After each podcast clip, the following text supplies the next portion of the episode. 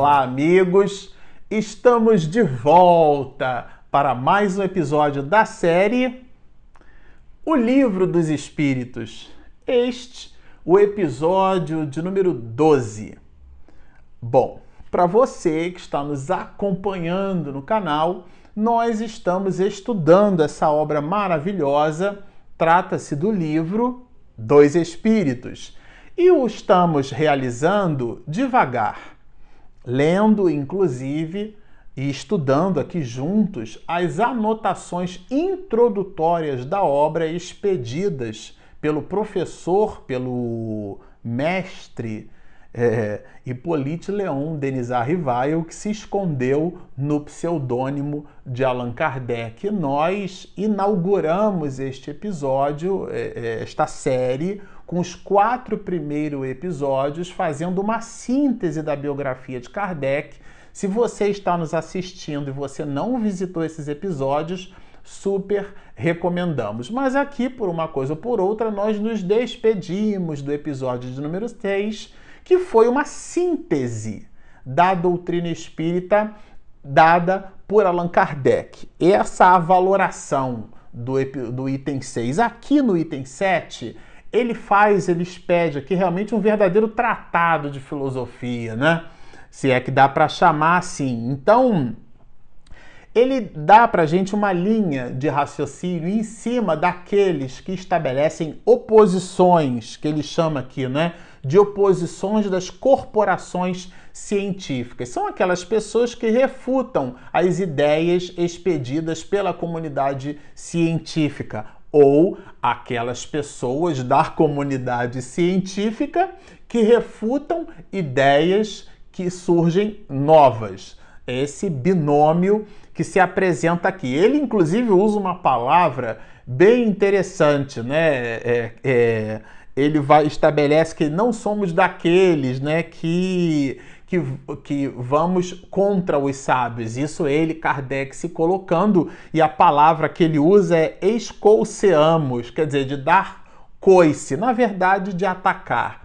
Porque existem pessoas que, na hora de estabelecer uma argumentação, elas não vão na ideia, isso, quando a gente estuda a obra O que é o Espiritismo, fica muito clara a grandeza de Allan Kardec. Ele não combatia a pessoa. Até numa discussão entre amigos, né, na escola, né, na faculdade nossa, é, alguns companheiros de outras religiões, quando tomaram conhecimento que eu era espírita, por exemplo, é, eles faziam questão de perguntar para mim se isso estava ou não estava escrito na Bíblia e se estava onde estava. E era curioso, porque eu possuía companheiros que eram amigos meus de turma na faculdade que eram da mesma religião que aqueles mesmos outros que, vamos dizer assim, que entre aspas criavam um caso comigo. Mas o comportamento deles era completamente diferente. Esse comportamento era diferente para melhor, vamos dizer assim, porque nós tivemos a alegria de visitar algumas dessas igrejas, de assistir vários cultos. Eu me emocionei bastante com o posicionamento de alguns pastores, o verbo muito feliz, muito seguro, as colocações que incitavam as pessoas à prática do bem, à prática do amor né? E os louvores, porque as igrejas a que eu frequentei durante algum tempo na faculdade, frequentando a faculdade, visitei algum tempo, eles sabiam que eu era espírita, né? Mas ali falava-se de Jesus, ali falava-se do emprego, das necessidades da alma em aportar caridade. Os pastores falavam das alegrias de Jesus, dos ensinamentos do Cristo, não havia nada demais. E os louvores, aqueles cânticos, os músicos, né, belíssimos, era realmente um ambiente muito gostoso. E nós separávamos uns dos outros é, e buscávamos ali a valoração daquele assunto. É uma recomendação de Paulo de Tarso: vês de tudo e retens o que é bom. Mas no contraponto disso, alguns outros companheiros diziam: "Não sei como é que você pode levar esse rapaz para sua igreja. Esse rapaz tem parte com o demônio, né?" E na verdade, e aí é o ponto onde a gente quer chegar, a argumentação atingia a pessoa. No caso ali, o objetivo era me atingir, atingir ao ser humano e não ao conjunto, ao princípio de ideias, ao corpo de doutrina. É disso que trata Allan Kardec, né? Quando usa inclusive essa palavra muito forte aqui, escolceamos. As pessoas que escolceiam, né, são aquelas que dão coice, são aquelas que atacam. Então, na verdade, aqui o ponto alto é examinar as ideias é, e não julgar as pessoas. E ele vai nos dar aqui é, um pensamento que eu destaquei, é, que é bastante interessante dentro desse item 7, que é o pensamento que as mais das vezes a gente pode fazer sobre a ideia de que a ciência endossa o pensamento religioso. Então, ah, a ciência, a física quântica descobriu o espírito, descobriu a verdade do espírito. Aqui no item 7, a gente vai encontrar raciocínios de Allan Kardec que vão nos fazer acomodar um pouco essa, esse arroubo, né? Numa certa oportunidade, em Goiás, a Federação Espírita do Estado de Goiás é uma das federativas no Brasil, é a federativa do Brasil que tem maior tradição em congressos estaduais. E o movimento espírita nacional aguarda com ansiedade, né? Aquele congresso. E numa daquelas oportunidades, um físico muito conhecido, espírita, muito querido, é, o Otacílio Rangel, ele fez uma colocação que eu precisei de um bom tempo para poder digeri-la ele vai dizer em uma de suas conferências que a ciência não tem compromisso com o espiritismo, do mesmo jeito que o espiritismo não tem compromisso com a ciência. Mas como isso? E é o que nós vamos examinar aqui no item 7. Se você também está bastante curioso em cima dessa afirmativa de Otacílio Rangel, eu vou lhe dizer que Kardec já expediu há mais de 150 anos e está exatamente aqui contida no item 7. Continue conosco, mas ele vai dizer assim, olha, suas opiniões, né, a dos cientistas, porém, não podem representar em todas as circunstâncias uma sentença irrevogável, porque a posição da ciência é uma posição evolutiva. Aquilo que acreditávamos no passado ser de um jeito, é, no futuro ou até mesmo no presente, em função dos instrumentos que nós possuímos, né? Elas podem se modificar. Eu me recordo quando trabalhava numa empresa é, do terceiro setor, prestando serviço para a Secretaria de Saúde, é, tive o privilégio de participar de um curso de extensão promovido pela Escola Nacional de Saúde Pública dentro do complexo da Fundação Oswaldo Cruz. E lá o pesquisador, é, que era muito ligado às questões do banco de leite humano, ele deu uma informação que eu não possuía. Ele disse que no passado, logo assim que nós é, inventamos e descobrimos, melhor dizendo, né, o microscópio, a capacidade de enxergar a micra, que é a milésima parte do milímetro. E examinando a conformação da célula do colostro, que é aquela secreção que a mulher produz, é uma verdadeira vacina né, para a criança. Lá no passado, o, um, um, cientista que é tal, ele não quis declinar o nome, é, concluiu que as células que possuíssem uma conformação X dariam às mulheres um percentual muito elevado de não produzir leite. E aqueles que produzissem uma conformação nessas células Y daria. E depois a comunidade científica viu que isso não tem absolutamente nenhuma relação. E, no entanto, foi um pensamento baseado numa conclusão que, em tese, vem da própria ciência. E quantas coisas no passado nós concluíamos de um jeito, né? Nós acreditávamos que a Terra era o centro do universo, a, a, ideia do geocentrismo, a Terra parada e é o Sol quem se movimenta, mas aquele movimento do Sol obedece a um movimento de translado, a um movimento de rotação da Terra por sobre o próprio eixo. A Terra tem mais de 12 movimentos conhecidos até o momento, né? Então, é toda uma ciência nova e nós expedíamos no passado linhas de raciocínio completamente equivocadas. Então, por isso que Allan Kardec vai nos dizer que as opiniões da ciência, né, não podem representar em todas as circunstâncias uma sentença irrevogável que você não pode revogar. Não, elas são crescentes, né? Cada um arquiteta, eu achei bem interessante a palavra que ele usou aqui. Eu fui conferir lá no francês, né? Está no diminutivo. É, cada um arquiteta o seu sistemazinho, tá certo? É disposto a sustentá-lo com fervor para fazê-lo prevalecer. O que, que significa isso? Se uma pessoa, por exemplo, ele é, é biólogo, tudo aquilo que ele vai analisar tem relação com a sua ciência, ele vai buscar aos olhos da biologia, um movimento até natural, digamos assim, humano. E vai analisar de acordo com os seus conceitos, com aqueles elementos que a ciência que o ajudou a formá-lo possui. Então é um movimento muito próprio, inclusive muito digno, né? Mas cada um baseado no seu sistemazinho, quer dizer, no, no seu subset naquele seu pedaço, na parte do todo, né? Na ausência dos fatos, vai nos colocar aqui o mestre de Lyon, né? A dúvida se justifica no homem ponderado. O que, que ele quer dizer com isso? Não assimilar nada sem análise.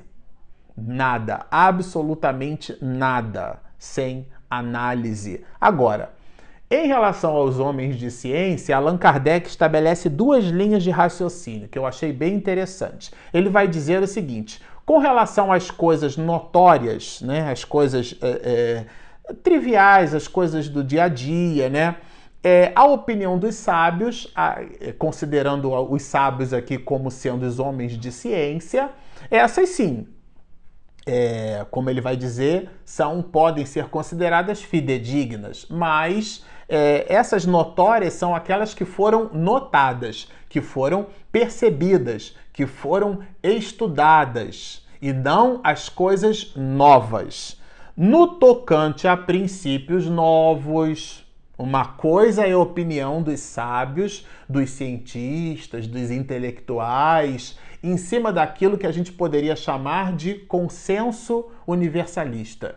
Tá? São princípios já trabalhados, já esposados por todos. Agora, algo novo que se apresente novo no tocante a princípios novos. E aí aqui Allan Kardec faz uma provocação, porque os princípios novos que ele está se referindo é o da imortalidade da alma, é o da crença em Deus, Óbvio que a humanidade, até o século XIX, já acreditava em Deus, mas o Espiritismo traz a divindade numa perspectiva que foi objeto, inclusive, do Iluminismo, numa visão que a gente pode chamar de não antropomórfica. Ou seja, Durante uma determinada fase da história da humanidade, nós tínhamos um movimento teocentrista, ou seja, a Idade Média, inclusive, foi muito voltada para esse movimento teocentrista, né, que vai ali mais ou menos do século V até o século XV. Foram mil anos de Idade Média. E é um grande paradoxo, porque é considerado na história da humanidade como o período das trevas. E esse período é o período onde o homem buscava Deus no centro das coisas, né? O que era e o que não era permitido à criatura humana. E Deus era o epicentro da ideia do teocentrismo. Com o movimento iluminista, nós temos o movimento é, antropocentrista, o homem no centro de tudo. A gente observa que são relações extremistas, né? Como se Deus não fizesse parte das nossas vidas ou como se nós não fizéssemos parte da integralidade como vindo da criação e sendo efetivamente criaturas de Deus. Está em Gênesis, né? Fomos criados e concebidos por Deus à sua imagem e semelhança. Temos, portanto, o seu DNA divino. É óbvio que o texto é mitológico, traz, portanto, relações simbólicas e essa imagem e semelhança não é dente de cara e dente nariz para frente, como a minha avó Maria costumava dizer, ou seja, não é um Deus de forma humana. Então, são esses os princípios novos que o Espiritismo nos traz quando fala da divindade.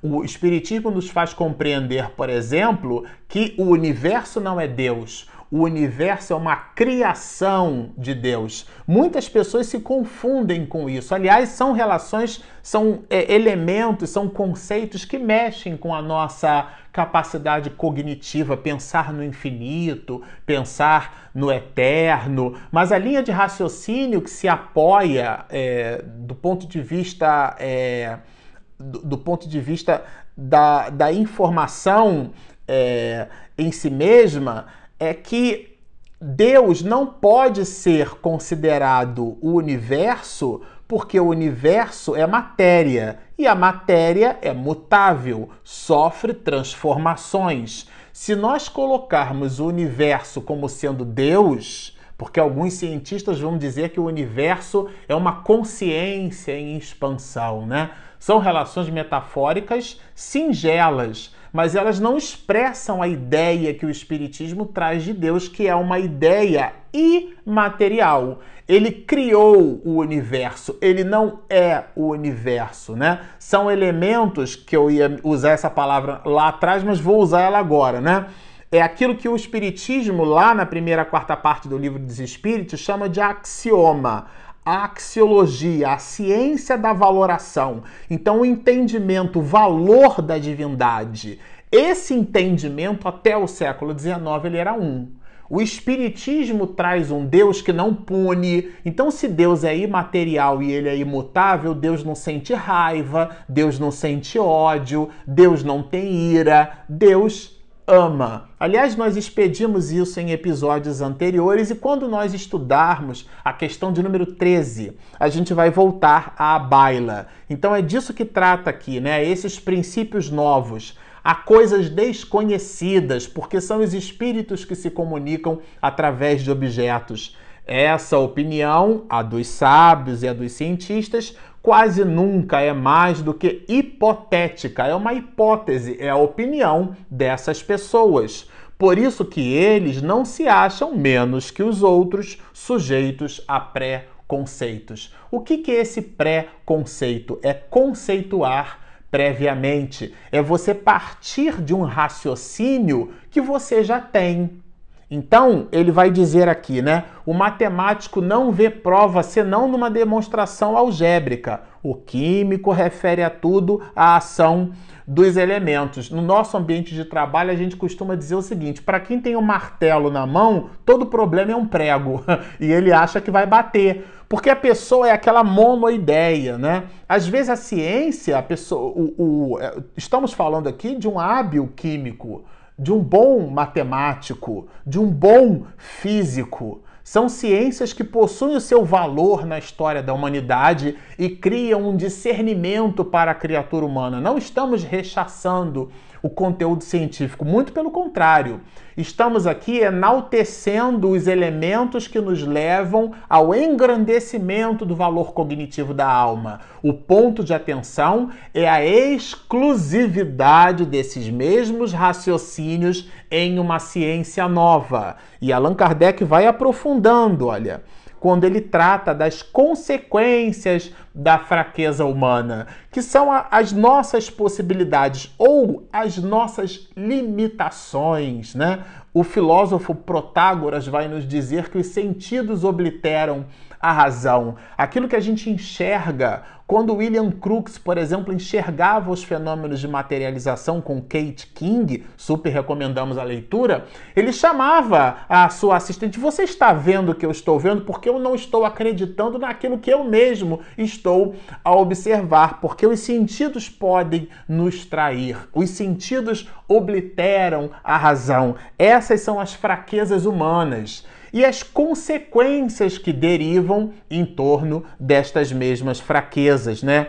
E ele, Allan Kardec, aprofundando esse assunto, isto é, entendendo as ciências humanas como fazendo parte de um valor importante da sociedade, mas que não necessariamente dialogam com o estudo da doutrina espírita no conhecimento e no entendimento da sobrevivência da alma, de junção molecular, vai dizer que o parecer de um arquiteto sobre uma questão de música é, pode ser considerada e deve ser considerada uma questão menos assertiva. A quem perguntaríamos com mais assertividade sobre música? A um músico ou a um arquiteto, como ele vai dizer aqui? E ele está fazendo essas comparações porque não poderia um cientista, por mais nome tenha a pessoa na sociedade, expedir conclusões sobre algo que ela não conhece, sobretudo quando é algo novo. E ele, Allan Kardec, vai